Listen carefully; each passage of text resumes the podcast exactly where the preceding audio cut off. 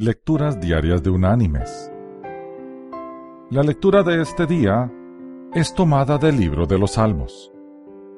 Allí en el Salmo 25 vamos a leer desde el versículo 15 hasta el versículo 18, que dice, Mis ojos siempre se dirigen hacia Jehová, porque Él saca mis pies de la red.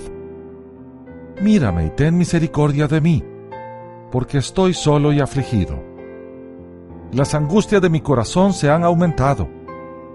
Sácame de mis congojas. Y la reflexión de hoy se llama La botella de agua.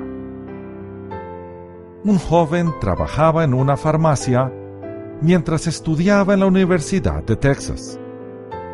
Su trabajo consistía en hacer entregas de agua en algunos hogares de ancianos en la zona de Austin. Una tarea adicional era un breve viaje a una puerta vecina. Cada cuatro días se echaba al hombro una gran botella de agua y la llevaba más o menos 50 pasos a un edificio detrás de la farmacia. La cliente era una anciana de unos 70 años que vivía sola en una habitación oscura, con escasos muebles y falta de aseo.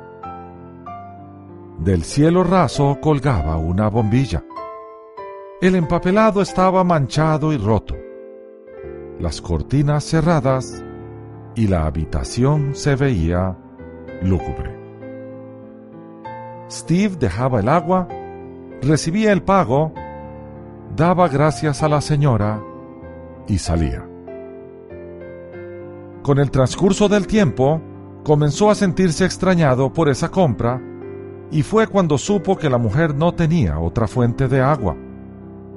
Dependía de su entrega para lavar, bañarse y beber durante cuatro días.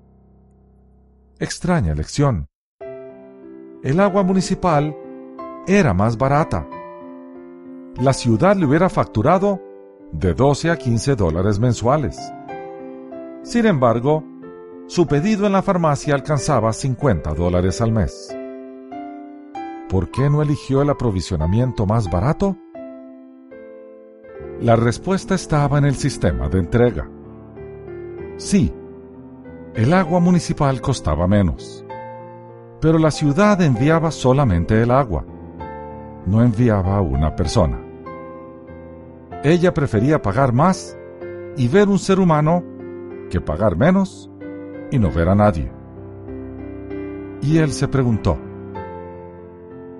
¿cómo puede alguien estar tan solo? Mis queridos hermanos y amigos, mucha gente se siente sola y vive cerca de nosotros. Ellos darían cualquier cosa por tener unos minutos solo unos minutos a alguien cerca de ellos. Dios nos ha llamado para tocar la vida de otros con la ternura de su amor. Hoy podríamos hacer una gran diferencia en la vida de alguien cerca de nosotros. Levantémonos de donde estamos y observemos a nuestro alrededor. Seguramente encontraremos a alguien a quien dar un abrazo. Que Dios te bendiga.